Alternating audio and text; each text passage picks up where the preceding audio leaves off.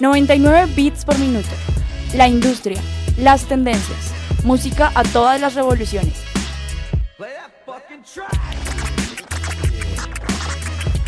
Invitados, playlists, datos, eventos, opinión.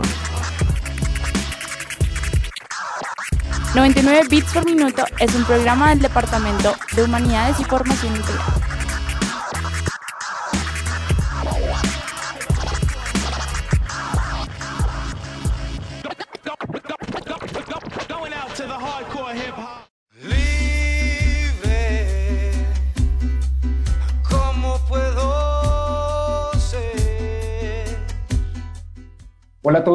¿Cómo están?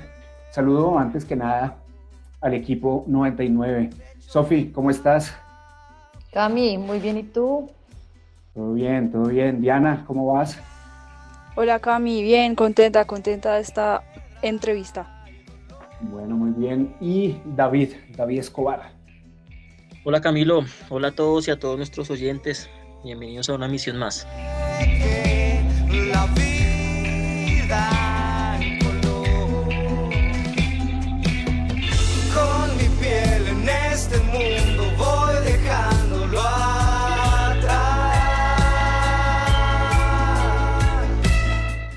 Bueno, hoy eh, nos acompaña Guillermo Díaz de El 4. Mi hermano, bienvenido y gracias por aceptar la invitación de 99 bits por minuto.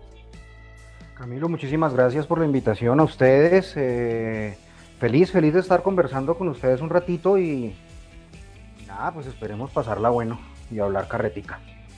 Bueno, que así sea. Entonces, entremos en materia y, Guillermo, el primer asunto. Contemos la historia, contemos la historia por el principio. ¿Cuándo se conforma el 4? Y digamos, cómo se empieza, quién empieza a liderar el proyecto, hacia dónde lo empiezan a jalar. ¿Cuál era la idea que tenían en el momento de incubación? Eh, bueno, yo creo que eh, es, una historia bastante larga, sin embargo, pues, es muy, muy, muy bonita eh, todo yo creo que surge a partir como de una introspección eh, que todos los músicos en algún momento de nuestra carrera nos, nos, hacemos y, empezamos a cuestionarnos cuál es nuestro lugar como profesionales y como artistas. Y, bueno, yo después de, una carrera como de estudiar muchas cosas, tocar muchas cosas con mucha gente, eh, sentía que sentía que había una llamada también como del ancestro, una, llamada de la raíz, una llamada de, la tierra a la que había que pararle bolas. Entonces, en ese momento, junto con Andrés Leal, mi hermano, nos pusimos a ver qué pasaría si empezábamos a meternos un poquito con el joropo, que era la música pues de nuestra familia, de mi papá, de, de pues de toda la tierra llanera que pues somos de allá. Sí, eh, estábamos hablando de que pues tenemos ya unas carreras encima, profesionales, grabaciones, giras, y nunca habíamos hecho nada con el joropo. Y, básicamente es como en mi proceso personal ya como compositor, ver cómo todas esas cosas que, que hicieron o todos esos géneros y todas esas vivencias que me hicieron a mí, el músico que soy, poderlas plasmar en un solo proyecto, ¿no? Porque antes estaba todo como muy aislado, como que si tocaba joropo por ahí con mi papá, eh, tocaba rock por ahí también, grababa, tocaba pop, cantaba, qué sé yo.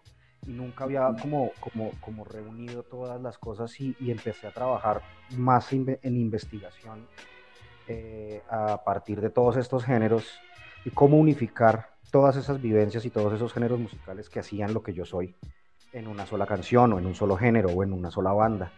Y ahí fue y ahí empezó la idea y ahí empezamos a escribir, empezamos a componer, te estoy hablando del año 2012. Eh, y ya en el 2013 sale el primer sencillo de la banda. Lo primero que hicimos fue unas sesiones en vivo en Groove, en Groove Studios, un estudio, uno de los mejores estudios de Bogotá, de grandes amigos míos, en donde hicimos ese disco. Eh, y salieron pues esas, esas eh, sesiones en vivo con un par de canciones que al fin una de ellas quedó en el álbum. Y fue como el, el, abrebocas del primer sencillo del álbum que lo sacamos en el 2013. Y nada, pues fue hermosísima la, como la recepción de la gente y ver cómo en ese momento nadie estaba en este cuento de, digamos, fusionar el joropo con, con otros géneros.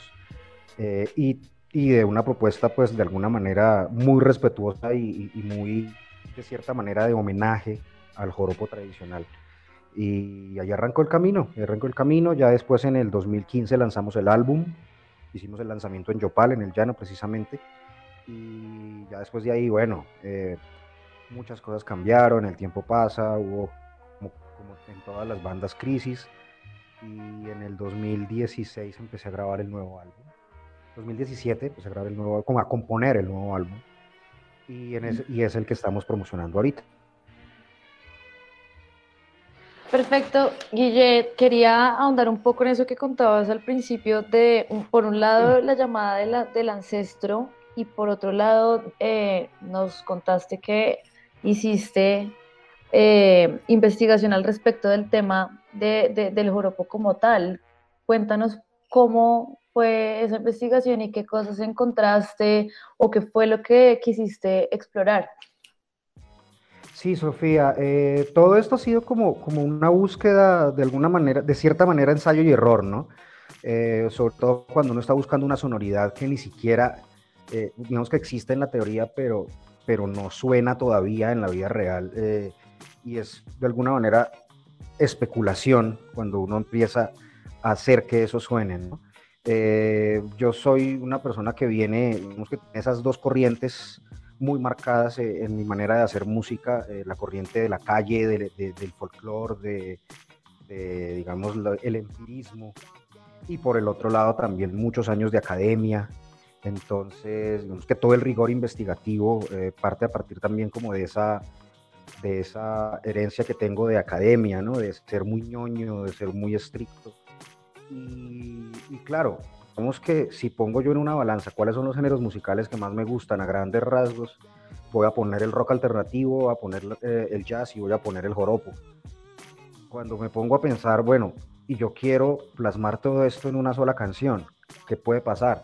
Y ahí es en donde empieza la investigación en cuanto a patrones rítmicos, ciclos armónicos, bueno, cosas supremamente teóricas que tienen que ver como con, con, con la teoría musical de cada uno de estos géneros.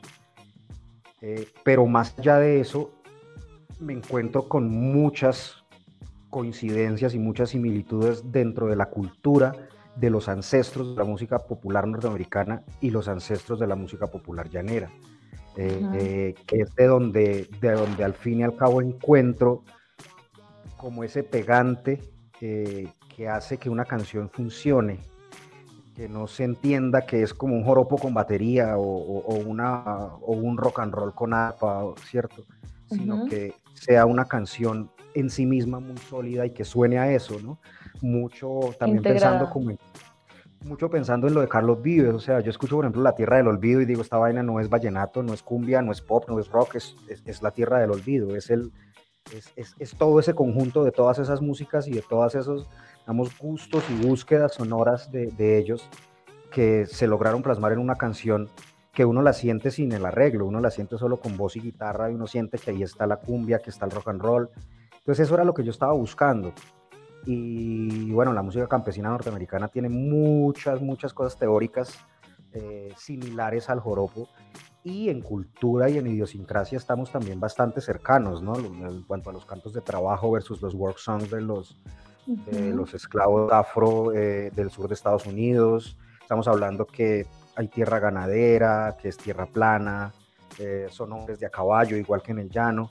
Entonces, por ahí tiene mucho, mucho, mucho sentido eh, esa fusión y la rabia del rock and roll y la rebeldía mucho que ver también con esa personalidad beligerante del hombre llanero, ¿no? De, de rebeldía, de, de alguna manera de un ser indomable, ¿no? Estamos hablando también de, características de, gente que fue insurgente, ¿no? que participó activamente en la batalla libertadora y que después también en sus momentos de opresión eh, salió eh, con su ejército guerrillero a, mando de Guadalupe Salcedo y los hermanos Bautista. Entonces, como que había muchas cosas que, que me hacían pensar que, que por ahí era la cosa para buscar cuál era la sonoridad, ¿no? A partir de cosas no musicales.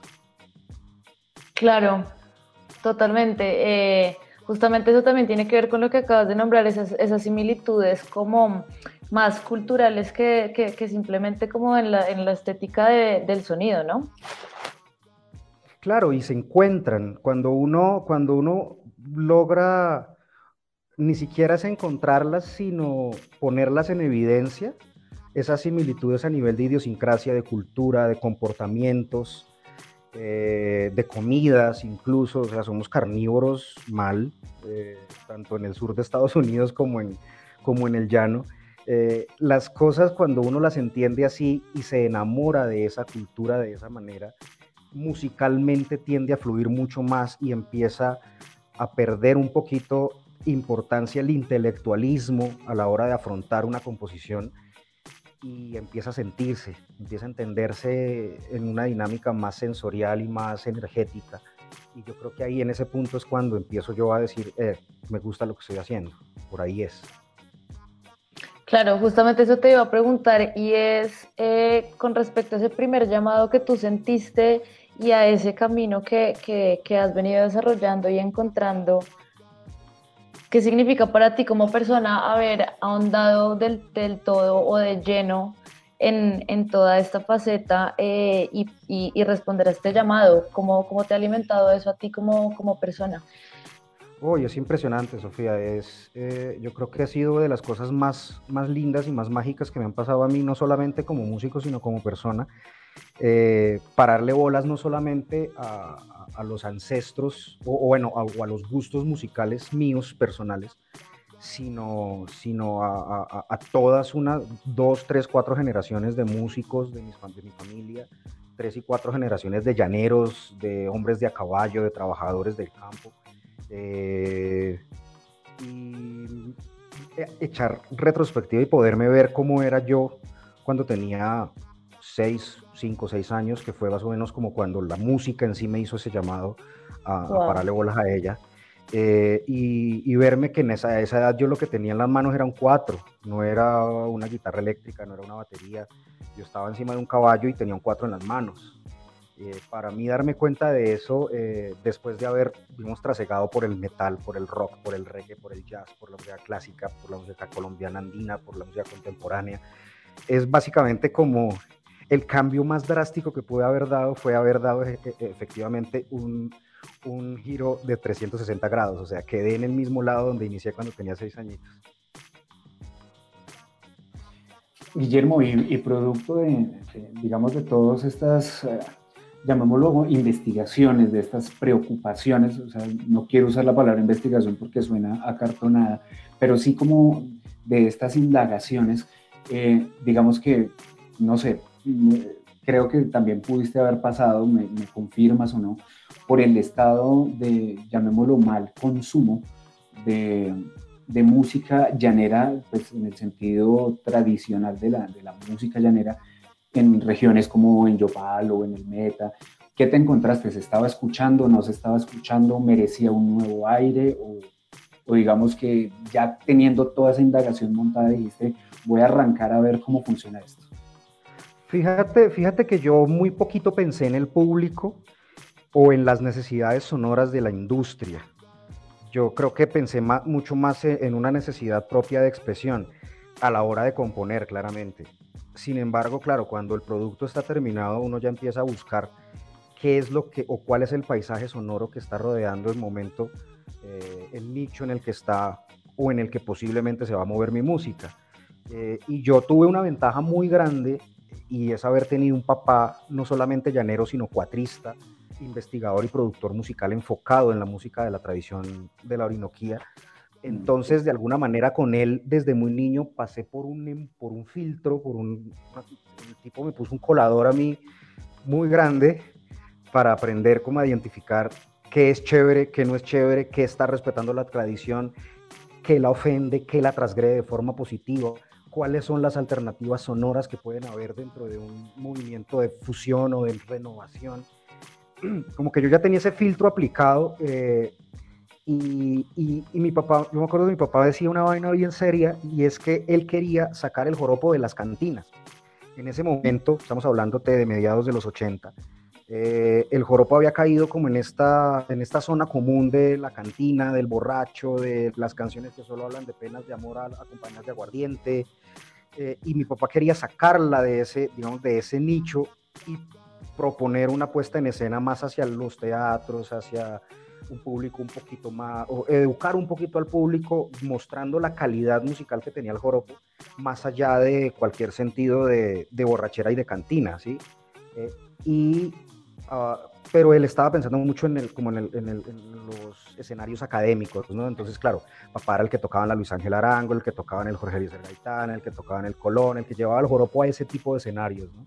Y yo sigo, que, yo sigo creyendo que el joropo se ha metido como en, una, en una zona común un poquito fea, de, incluso en, el en la que se relaciona ese género con la música popular norteña, narcocultura, eh, y, también me gustaría como sacarla de ahí, no necesariamente, sino sacar al público de ese imaginario, ¿sí? que el público deje de pensar que esa es la música de los eh, borrachos de las cantinas, eh, que empieza a mirar que está por otro lado, ¿no? que hay virtuosismo, que hay sentimiento, que hay una calidad instrumental y poética absurdamente avanzada eh, y que hay una herencia afro, indígena y española supremamente fuerte, que creería yo que es la música colombiana con mayor complejidad a nivel de texto, que es una cosa que vale la pena rescatarla.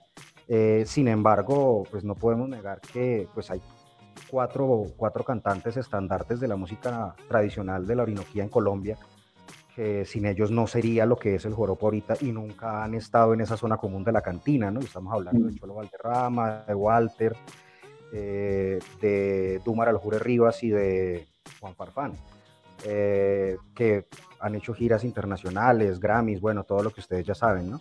Eh, pero básicamente esa fue como la, como, la, como la búsqueda ya a la hora de buscar el mercado, ¿no? Como, ver, bueno, hey, dejen de pensar que esto es de borrachos solamente y vamos a, vamos a tocar en un estadio, vamos a tocar en un bar de rock and roll en Bogotá, que eso fue una vaina retrasgresora en algún momento, ponerme a tocar joropo tradicional en un bar de rock en Bogotá. Eh, y ver cómo esa posibilidad de, bueno, y estos oídos vírgenes del joropo, cómo, cómo, cómo agarran esto, ¿sí? Y eso fue bien bonito. Bueno, ahí dentro de eso que, que acabas de mencionar me quedan como, como dos elementos que quisiera eh, profundizar. El primero, eh, yo creo, no sé, no sé, te la dejo ahí para que tú me complementes o, me la cambies, no lo sé, pero normalmente el llanero es muy orgulloso de su, de su tradición y digamos que para ellos no es tan difícil, digamos, encontrarse cómodo en este tipo de, sonidos y demás, porque pues, son muy naturales en los colegios, etcétera. Eh, hay días de la llanería, por decir cualquier cosa. Acá en el centro del país no hay eso. Eh, la isa de bandera puede ser Dualipa o puede ser Garzón y Collazos y da lo mismo, pero digamos, lo digo pensando sobre todo como en Yopal. Eh, digamos que para ellos no es raro eso, pero el, elemento que, el 4, por ejemplo, propone y, otras bandas que fueron surgiendo después, eh, ¿qué, tal, ¿qué tal lo asumió la gente? Y dos, este tema de, de, que no sé, no sé, a mí me comparto tu, tu, tu, apreciación sobre que esto, yo no sé, aquí en Bogotá sí me parece que sucede que la música de llanera suena en cantinas, bueno, y cuando eh, el Cholo Valderrama llena el, el, Movistar Arena, pero, pero en general sí es como que lo que potencia la industria, digámoslo así, de la, de la música llanera. Eh, ¿Será que acá en el centro del país nos va a costar tiempo y nos va a costar trabajo entender que, que hay un montón de cosas culturales y de una cosmovisión mucho más potente y que algún día como que se nos va a presentar más de frente? Bueno, eh, con respecto a la primera, Camilo, hay una cosa bien interesante en el hombre llanero del común, no estamos hablando de músicos o bailadores o investigadores, folcloristas, gente de radio, sino del llanero común y es que es el llanero es conocedor de su cultura. Aparte de estar muy enamorado de ella y de sentirse muy orgulloso, es muy conocedor de su cultura y asimismo conocedor del joropo. Y también ellos saben cuándo, de alguna manera, el joropo está bien tocado y cuándo no está bien tocado. Y a veces se vuelven un poquito racistas en ese, en ese en ese radicalismo de cuando el joropo está bien tocado. O sea, un joropo tocado por rolos a ellos nunca les ha gustado y se presentan inconvenientes y los rolos nunca ganan en los festivales de joropo, ni en Villavicencio, ni en Yopal, ni en Maní, eh, porque no tienen sabor, porque no tienen viaje, etcétera. Esas son las apreciaciones de los joroperos eh, y del público común del joropo en el llano. Y yo creo que esa fue la cosa que más, digamos, nervios me, me produjo a la hora de, de hacer la música que hago, porque yo en ningún momento pretendí ser, tradicional, eh, pero extrañamente eh, el ancestro funcionó y lo que más le gustó a la gente del llano es que respeto y, o, que en la música, en las canciones que yo hago, se ve un conocimiento profundo y se ve el respeto por la tradición, que suena joropero, que suena con sabor, y eso me pareció eh, y una apreciación que el mismo Cholo me hizo una vez cuando, cuando comentó uno de los lanzamientos del disco en Twitter, que fue, eh, digamos, la validación más importante que, que pudo haber tenido mi band. Y, es eso, ¿no? Como, y suena con viaje, y suena con respeto, y suena sabroso. Y por el otro lado, eh, yo creo que Bogotá es una burbuja bien, bien, bien interesante de, de, de mirar, o es un caso, es un caso bien particular eh, porque digamos que ya esa tanta globalización eh, o esa tanta universalización y multiculturalidad que tiene esa ciudad hizo que fuera de todos y que no fuera de nadie. Entonces, como tú dices, tú ves en un colegio, en una izada de bandera, los pelados cantando en inglés. Y yo tuve que, por decirte algo, por ponerte un ejemplo, tuve un, estudiante de música de 22 años de canto que jamás en la vida había cantado nada en español. Ni mm. siquiera estoy hablando de colombiano, estoy hablando de español. Sin embargo, Cholo ha roto esa puerta, ¿no? Cholo, Cholo digamos que fue, es el, el músico, que, el artista llanero que más ha logrado captar el público bogotano. Eh, sin embargo, Colombia sigue siendo un poquito como resistente a, a, dejarse permear por el joropo, no sé por qué. ¿Será, será por... Discúlpame, es que no la quiero dejar pasar. ¿Será porque la no sé, como que en general el llano, eh, históricamente, ha sido una región olvidada de, digamos, de las grandes familias, de la política, de la economía, como que allá no hay una empresa, una sede de una empresa muy grande, excepto las petroleras. ¿Será que eso tiene que ver, eh, Guillermo? Qué pena que te interrumpí. Claro, Camilo, tiene muchísimo que ver. Eh, no diría yo que el abandono estatal, porque, porque si hablamos de abandono estatal, de una vez nos remitimos al Pacífico Sur y vimos que una de las músicas tradicionales colombianas que más pegada está en el mundo y que más pegada está en Colombia entera es la música del Pacífico Sur. Pero sí tiene que ver con la política, sí tiene que ver con la política. Si tú te fijas, a gran rasgos, nosotros vemos que la herencia eh, y la cultura del, presidente, del expresidente López Miquelsen era costeña y López Miquelsen fue el que declaró el acordeón como instrumento nacional y fue el que le metió mucha fuerza y mucho billete al Festival Vallenato en Valledupar. Y si nos vamos para las la últimas generaciones, eh, cuando tuvimos ministra de Cultura Afro, que era del Pacífico Sur, tuvimos una explosión de publicidad y de propaganda hacia la música del Pacífico Sur, hacia el petróleo y hacia toda la tradición de la marimba y de la chirimía, y apareció, no sé, Saboreo y apareció Grupo Bahía, ¿sí me entiendes? Eso no ha pasado en el llano. Mm. En el momento en el que pase, yo creo que la gente va a estar un poquito menos resistente. Y hay otra cosa que sí, sí tiene que ver y es que es una música supremamente virtuosa.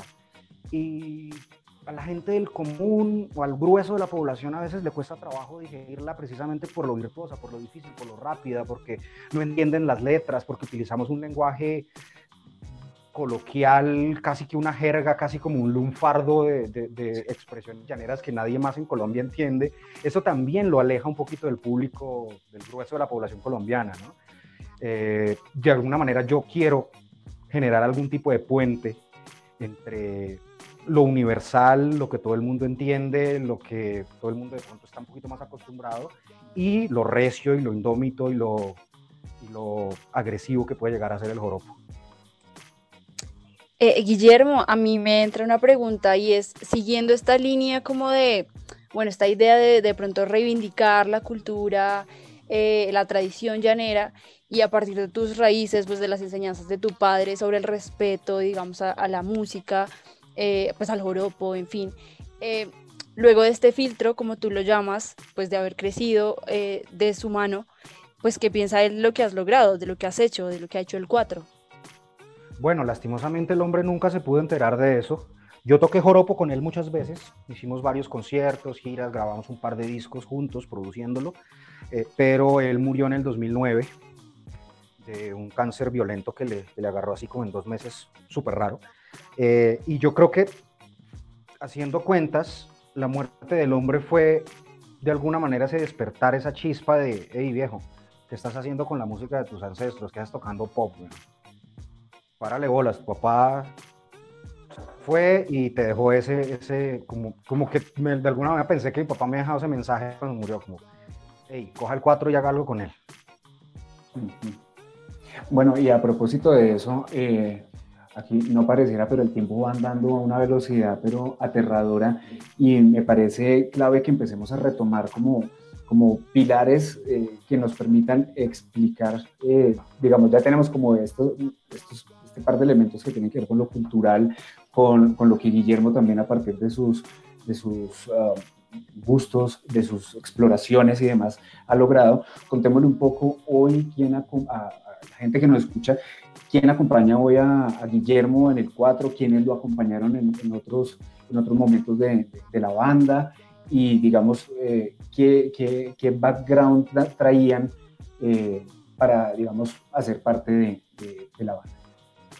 Mira, eh, Camilo, esa es una, una, pregunta bien chévere y hace relativamente poco tiempo en una entrevista que me hicieron en una emisora de Yopal me preguntaban lo y la pregunta fue básicamente como, hey, Guille, ¿usted por qué siendo llanero, siendo ejecutante del 4, eh, siendo compositor de joropo, por qué nunca ha tocado con músicos llaneros? Y ahí sí es donde yo hago cuentas. El primer, el primer formato que tuvo mi banda en el 2013, eh, el bajista caleño, el baterista de Manizales, guitarrista bogotano, eh, y yo. Y el trío que tengo ahorita es eh, un venezolano en las maracas y una bogotana en el bajo. Y el trío eléctrico es un manizalita en el bajo, en la batería y un rolo en, el bajo. Gente que nunca tocó joropo antes de, digamos, de que yo los llamara para que tocaran conmigo.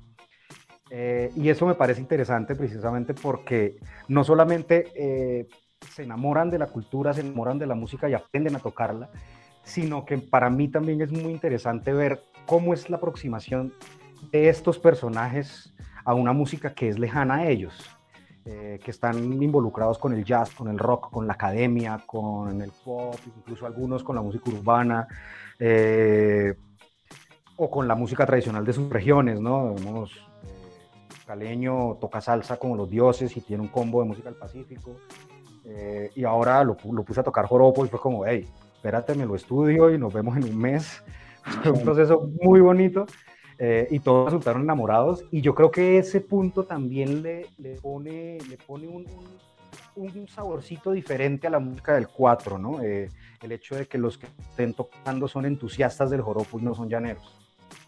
Bueno, y esa, esa parte, perdón, no quiero volver sobre lo mismo, pero, pero solamente como un paréntesis, eh, ¿qué tanto les ha costado a ellos entender que lo que tú decías, o sea, se van a encontrar un criollo que los puede criticar por acá, por acá, por acá, se van a encontrar una persona, no sé, ya de ciudad, pero que también está con estas expectativas. Eh, y eso, ¿cómo se relaciona? Porque lo que me parece entender es que un poco el interés de ellos es un interés de, desde lo musical, desde lo artístico, desde la ejecución, y, y lo que, es eso lo que los hace entusiastas. Pero ¿cómo, cómo están mezclando ellos ese tipo de, de elementos que se presentan? Sí, es muy chévere porque ellos, digamos, nosotros, yo siempre he tocado con gente que está de, dentro de mi entorno musical. Y tanto el, los tríos de, digamos, con los que estoy tocando ahorita como, como la banda con la que grabé el primer álbum, es gente que estuvo, o fueron estudiantes míos de la universidad, o fueron compañeros míos de la universidad, o fueron colegas que se graduaron también de la misma universidad. Y una de las cosas que tenemos los javerianos que estudiamos música es que nos importa tres cosas, lo que nos digan y cómo les parece si tocamos mal o si tocamos bien. Y eso es una ventaja a la hora de, de, que nos den palo y de que nos critiquen porque no nos importa. Sí, y si lo estamos haciendo mal, todo bien, lo estoy haciendo mal, pero me la estoy pasando buenísimo. Y eso es lo que importa. ¿sí? sí. Eh, y ese ha sido como la, como la, como la, una de las directrices de la banda. O sea, si lo hacemos bien o lo hacemos mal, no importa. Lo importante es que la pasemos muy rico Eh, y eso ha sido como, como lo más bacano que ha tenido la banda. Yo creo que por eso suena como suena, ¿sí? por eso tiene su, su onda, un poquito de importaculismo. Eh, sin embargo, pues hacer las cosas bien, ¿no? Son personas que, sin conocer el joropo se pusieron a investigarlo, se pusieron a tocarlo y, y, a, y a, escribir y a transcribir grabaciones de los músicos viejos, como para hacer las vainas bien, pero sin la, sin, sin la presión de, esperar a ver qué dice el criollo, ¿no? Porque si esperamos, lo que, si esperamos a decir lo que, esperamos a ver qué dice el criollo, pues pucha, los criollos pueden llegar a ser los bullies más bullies del mundo. Entonces, nada, hacer pasar bueno y ya. Buenísimo. Eh, esto fue justamente como un poco hablando de la, de la, de la elección de los músicos eh, que te acompañan, pero digamos, si nos vamos un poquito a hablar de, de, del último sencillo, el 4, en compañía de, de, Juan Galeano, digamos que cuéntanos un poco cómo a qué se debe eh, esta, esta escogencia, porque también va hacia lo mismo, ¿no? Es un poco más hacia esta cultura, eh, pues, de la capital, más que hacia el otro lado. Sí, no, eso fue una vaina muy bonita, Sofía, imagínate, eh, yo abandoné el joropo o no le paré bolas al joropo desde que entré al bachillerato hasta que me gradué de la universidad. Y todo mi bachillerato fue rock and roll, estoy hablando de finales del 90, entonces Nirvana, Stone Temple Pilots, Soundgarden, todo el rock, toda la, toda la filosofía gronchera y de Seattle estuvo como muy en mí y por el otro lado Zeppelin, The Who y todos los, los de 60s y 70s. Y en, el, y en la universidad, jazz, jazz, jazz y música clásica y música contemporánea y toda la academia que te puedas meter. Cuando salgo yo de eso, en el 2010 yo conocí a Galeano y empezamos a trabajar juntos. Eh, digamos que yo le asesoro un par de cosas, él me asesora otro par, eh, empezamos, y empezamos a hacer sociedad para hacer composiciones para otros artistas para, y producir en dueto para otros artistas y para otras bandas, para hacer música para cine, para televisión, etc.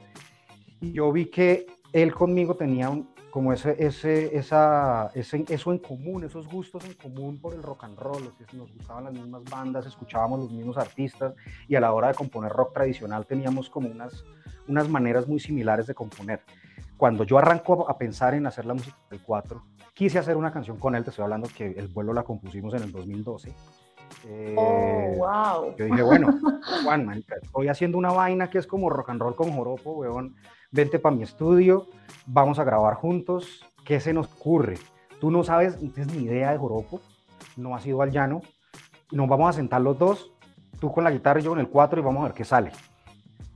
Y salió esa canción quedó guardada en un cajón todos los años que tú quieras, hasta el año pasado que la grabé, pues que la volvimos a grabar en el estudio ya con toda la producción y toda la cosa y salió para este álbum, ¿no? En un principio era para el primer álbum, pero no clasificó, no era como un poquito, el, la sonoridad en general del álbum no estaba para eso. Uh -huh. eh, y siempre a mí me gustaba como, como ver cuál es la visión de, también es curiosidad, ¿no? ¿Qué, qué, qué piensa una persona foránea a la cultura y a la idiosincrasia del llano? qué piensa del joropo y cómo lo asume a la hora de tocarlo, ¿no? Y, y cómo se pueden juntar dos elementos, eh, dos personas ¿no? con crianzas distintas, pero con unos gustos eh, bien en común, y además una amistad pues que, que, llega hasta el sol hoy y que nos, pues, nos queremos muchísimo y, y, eso fluye muchísimo más cuando, o sea, fluye la composición mucho más cuando la relación es personal, ¿no? Totalmente. ¿A qué se debió entonces que decidieran rescatar la canción si está desde que empezaste con el 4? Eh, cuando yo compuse las canciones para el primer disco, las compuse junto con Andrés, esta la hice con Galeano y digamos que todas las demás canciones tenían una línea estética muy definida y el vuelo se salía un poquito de ella el vuelo era más rockera, más oscura, un poquito melancólica, cosas que no había, no, que no, era la, no era el tono, no era el color del primer álbum. El primer álbum tenía un poquito más de color esperanzador, abierto, un poco hipster, un poco eh, más acústico, más a madera.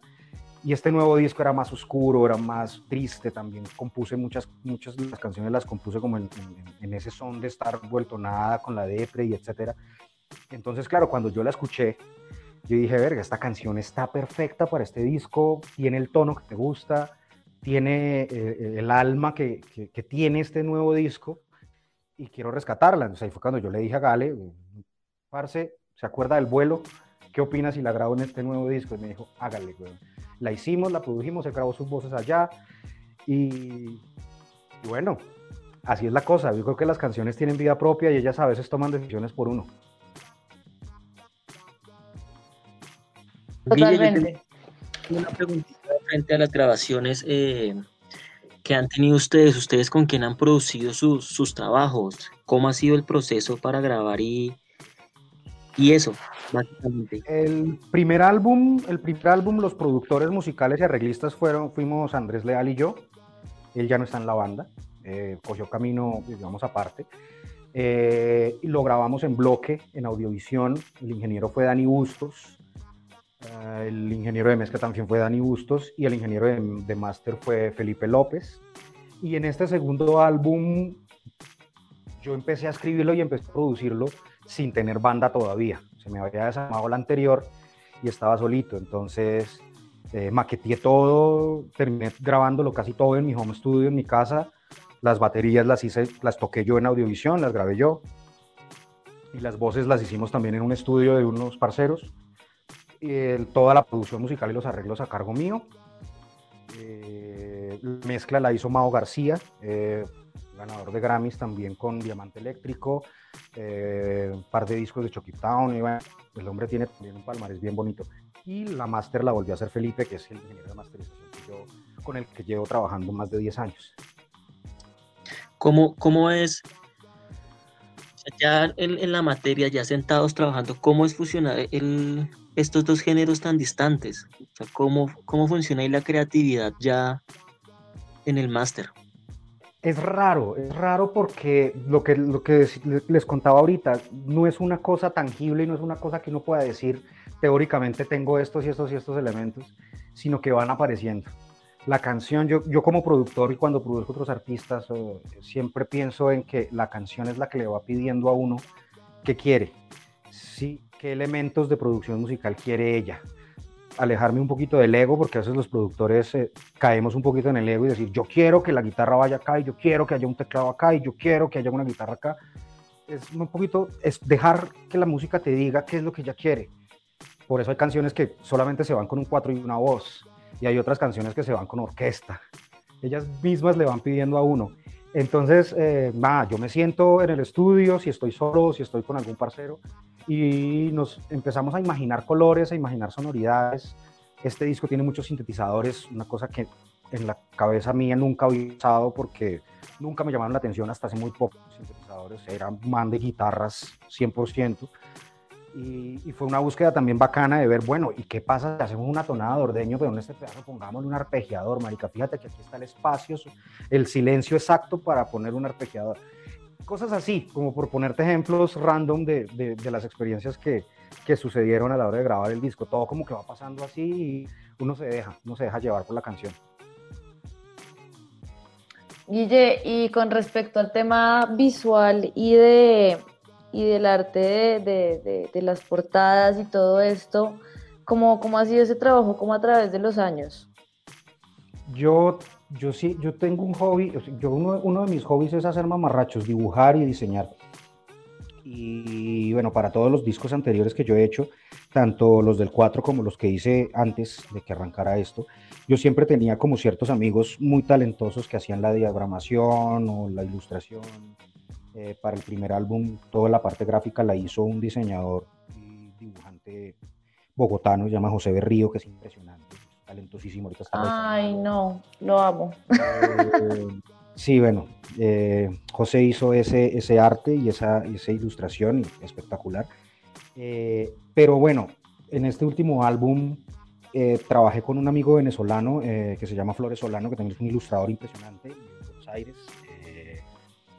pero ya después se me acabó la plata y cuando se le acaba uno la plata, pues quiere hacer cosas y no puede dejar, no puede quedarse la carrera quieta de uno porque no tiene plata para pagar el diseñador, entonces empieza a diseñar yo.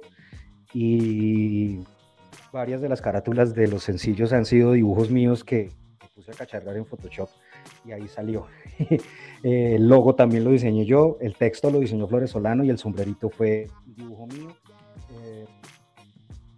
Trato, de, trato de, plasmar un poquito también la realidad mía, no solamente en canciones, sino también a nivel gráfico, ¿no? Cómo pienso yo a través de un dibujo, así no sepa dibujar. como les decía ahorita, no me importa si, si, estoy tocando bien o si tocando mal, pues tampoco me, importa si la gente piensa si dibujo feo o dibujo bonito. Simplemente dibujé ese pajarraco y lo puse en la portada porque me pareció bacano. Eh, y ahí poco a poco se ha ido a, partir de, esa, como de esa eh, soltura que le da la ignorancia a uno.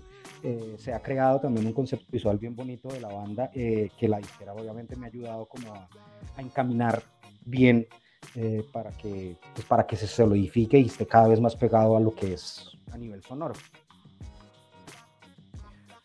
Estos elementos que mencionas, Guillermo, me llevan a la siguiente pregunta. Digamos que voy a ponerla en, en el contexto de lo que estamos pasando. Eh, ¿Qué se quedó por hacer, digamos, debido a toda esta contingencia que tenían programado, que han podido rescatar, que han renegociado, que definitivamente no se va a hacer.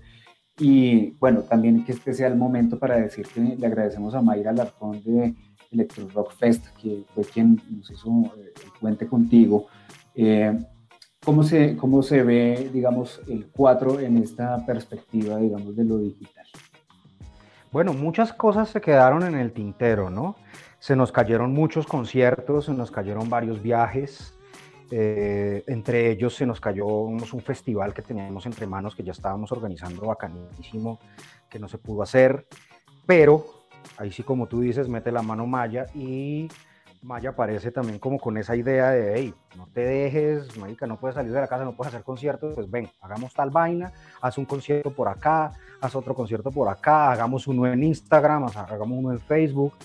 Y te digo, la banda se ha movido y la disquera también estuvo muy proactiva en eso, y es que la banda se ha movido y ha ganado seguidores, y ha ganado audiencia muchísimo más que en los meses en los que estábamos preocupados por encontrar shows en vivo.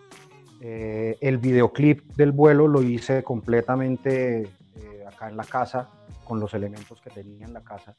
Eh, se hizo un lanzamiento de sencillo, ahorita vamos a lanzar otro sencillo y en un par de meses vamos a lanzar el álbum, que claro, la idea era hacer un super concierto así con la prensa y con canapés y eh, francachela y comilona y, todo lo que te puedas imaginar. Eso no va a pasar, claramente, pero, pero creo que igual van a pasar cosas muy bonitas y el disco se va a lanzar y... Eh, nada, yo estoy también aprovechando para escribir, para componer el, nuevo, el nuevo álbum. Eh, extrañando muchísimo la tarima, pero aprovechando todas las cosas que hay, que no son tarima, ¿no? El contacto con la gente ha sido fundamental, eh, estar también encerrado como que lo obliga a uno a buscar charla, ¿no? Entonces haya, han habido, ha habido mucho más contacto con, los seguidores del 4, con los seguidores de la música, me pongo a hacer playlists en, en, las plataformas para que la gente las escuche con la música que a mí me gusta y eso me ha acercado mucho a la gente, cosa que antes no pasaba, antes yo me encerraba a escribir y hacer lo que sea de las redes sociales y todo eso estaba al olvido y yo apetecía era para tocar en vivo. Eh, eso cambió y eso va, vamos que le ha, le ha dado un impulso bien interesante a la banda. Bueno, en ese sentido, entonces ahí tenemos varias cosas como, como pendientes, ¿no? De, que, vayan sucediendo y, me imagino, por, por, lo que hemos hablado, que afán, afán no hay, que las cosas pasan cuando deben pasar y cuando están listas y si no, pues no esperarán lo que tengan que esperar. Eh, digamos que eso es para decir lo siguiente. Eh, has estado más en contacto con la banda, te están esperando, quién está tirando línea, eh, dentro de esto de lo digital les importa estar en eventos donde se pueda monetizar o donde no, les da igual, o, cómo, cómo, qué piensan los, muchachos? ¿Qué piensa la banda? Bueno, la banda, la verdad, hemos hablado muy poco, eh, hemos estado bastante conectados, yo creo que también a propósito, como, como cada uno enfocado en, cosas muy personales. Eh, ellos obviamente están firmes en el momento en el que haya que tocar, ¿sí? Yo no les puedo pedir a ellos que estén en las entrevistas conmigo, que estén en los lives conmigo, porque tienen sus rollos, tienen también sus bandas, tienen sus cosas. Eh, pero ellos dicen, tú dices cuando hay show y allá nos vemos y tocamos. Entonces, cuando haya show, sea virtual, con, si nos piden y hay presupuesto para traer a la banda entera, eh, se hará. Y cuando vuelvan los shows con público, pues también, también están ahí firmes. Bueno, re bien. Y estábamos, estábamos pendientes de preguntarte una cosa. Eh, dice la prensa, ¿no? Y digamos, prensa muy reconocida en lo cultural, que el joropo alternativo es más que un género o un estilo musical, una alianza de por lo menos cuatro bandas que están como de cabeza en el asunto. Una de ellas, por supuesto, el cuatro. También eh, mencionan a, pues, los que aquí en el centro del país son muy conocidos, pues, Chimbo Psicodélico y otras dos bandas más. Eh, ¿Qué tanto eh, de eso está funcionando hoy? De, decir, somos una alianza que vamos a mover esto, que vamos a mover el, el, como un concepto un poco resignificado, si se quiere, y, sí, cómo afectó la, esta cosa que estamos viviendo a lo que venían trabajando ustedes como colectivo. ¿Cómo, cómo es el colectivo y cómo los afectó este tiempo? Bueno, en eso sí yo creo que se vio bastante afectado porque teníamos un concierto eh, para hacer todas las bandas, que era como esa manera de mostrarle al público qué era lo que estábamos haciendo, no solamente, ya no solamente por aparte, sino todos juntos, ¿no? Y eso era para nosotros muy importante y muy importante para, como para generar eh, un poquito más de, conversación alrededor de este tipo de fusiones, ¿no? Pero este tiempo nos dio, este, esta temporada nos da también muchas oportunidades de pensar en nuevas ideas y en nuevas opciones eh, y, el colectivo sigue. Y lo más importante y lo más bonito que me parece a mí del colectivo es que no somos cuatro bandas haciendo lo mismo. Es que sonamos diametralmente opuestos los unos de los otros. Y sin embargo estamos haciendo fusión entre músicas modernas y músicas tradicionales del llano. Eh, y eso es, a mí me parece magnífico que pase, que seamos parceros y que no nos veamos como competencia, sino como comunidad eh, siempre trato de hacer ese paralelo con Seattle, obviamente guardando las proporciones, pero si tú te pones a mirar la movida de Seattle de, los, de principios de los 90, todas esas bandas sonaban absurdamente distintas unas de las otras, pero todos iban en conjunto a hacer sus giras, se iban juntos a gira, eh, invitaban unos a cantar con los otros, etcétera, etcétera, pero tú ves a Pearl Jam y Alice in Chains y la diferencia sonora es grandísima, pero eran parceros incluso compartían músicos, ¿cierto? Entre Project y Soundgarden. Eh, eso es más o menos como lo que queremos que pase con el, con el joropo alternativo. Sin embargo, ha sido muy difícil, no solamente por esta contingencia, sino porque todos vivimos en sitios distintos, ¿no? Eh, el caso de Chimó, eh, Dani está en Bogotá y el resto de la banda vive en Arauca. Eh, los de Criollos todos viven en Yopal. con Canapiare pasa lo mismo, unos están en el llano, otros están en Bogotá. En este momento yo estoy en Boyacá y mis músicos están en Bogotá. Entonces ha sido como más complejo que cuando todos están en, cuando todos viven en el mismo barrio, ¿no? Mm. Era básicamente lo que pasaba en Seattle. Sí, total, total. Pero bueno, de todas maneras sigue siendo súper importante crear esta colectividad en la música, ¿no?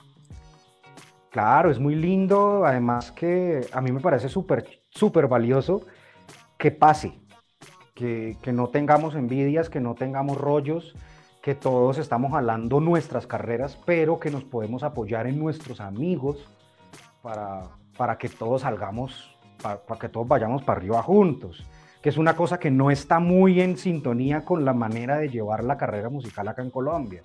No sé si ustedes recuerden, pero los reggaetoneros no, ustedes se reunían, los, no es que la comunidad reggaetonera en Puerto Rico es una vaina, es una vaina sólida y de piedra y todos van juntos pero acá en Colombia eso no pasaba, o sea, Balvin le tiraba a Dragón y Dragón le tiraba a Cali el Dandy y todos se detestaban y no querían tocar juntos, ¿sí? Eh, y queremos es como, hey, que no pase eso, ¿por qué cara? Y en la política y en, y en las cosas corporativas y en las cosas académicas siempre la manera de llegar es pegándole codazos al de al lado. Y no queremos que eso pase por lo menos con nosotros, queremos que en vez de darnos codazos, nos agarremos de la mano y, hayamos, y vamos para arriba todos. Es difícil porque, claro, como artistas tenemos nuestros egos y tenemos nuestros compliques, pero, pero ese es el objetivo y eso es lo que buscamos entre todas las bandas. Brutal, buenísimo. Bueno, y digamos que ahora, aunque suene un poco radical el cambio, ¿qué viene ahora para el 4? Eh, viene nuevo sencillo, todavía no puedo decir fechas, pero viene nuevo sencillo. Eh, van a haber muchas noticias en redes sociales, estamos bien activos porque vienen alianzas, vienen cosas bien bonitas. Eh, no sé si ya salió, creería yo que sí salió. Es una versión alternativa del último sencillo de Diamante Eléctrico que estoy participando, que es el 4, está participando en esa versión. entonces, pues para que la escuchen también en el canal de Diamante, que ahí está la versión, la versión de Diamante Eléctrico de cuando quieras llegar con amigos. Ahí está el 4 participando en ella. Eh, vamos a lanzar una versión acústica de otra de las canciones que ya hicimos. Ah, y el álbum. Eh, antes de que se acabe el año, vamos a lanzar el álbum. ¿Qué pasa con ese pues álbum? estaremos pendientes.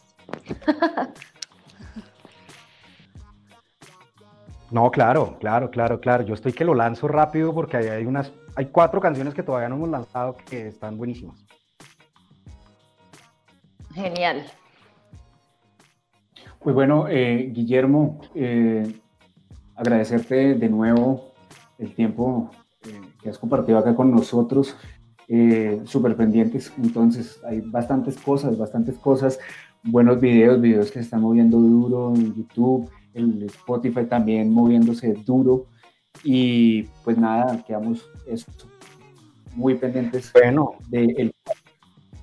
No, no, no, Camilo, muchísimas gracias por la charla. Sofía, Diana, David, muchísimas gracias por la charla, por la entrevista. Eh, encantado de, compartir con ustedes este momento y con los oyentes y con toda la audiencia.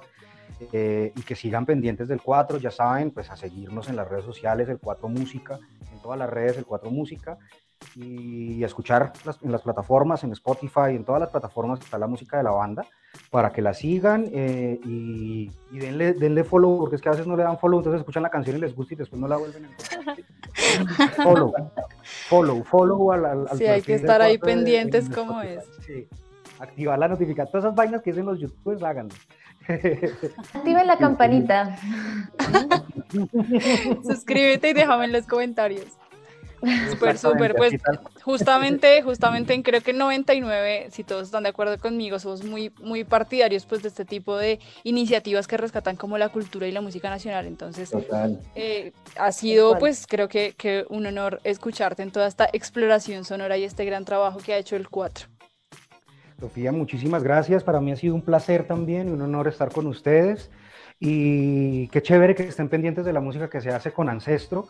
Eh, rescatando yo una, unas palabras de un productor francés, Paul Desain, cuando yo tomé un taller de producción, el tipo me decía, entre más local la música, más internacional es. Entonces hay que pararle un poquito más de bolas a la, que la audiencia le ponga un poquito más de bolas a, a la música que hacemos con Ancestro y que existan medios que, que le estén apostando a eso. Pues bueno, eh, Guillermo, de nuevo mil gracias. Gracias, eh, Sofi. Gracias, Diana, David. Gracias a ustedes. Un gusto. Gracias. gracias, Guillermo. Gracias, Guillermo. Muchísimo gusto. Gracias a ustedes. Que tengan un feliz resto de tarde, noche.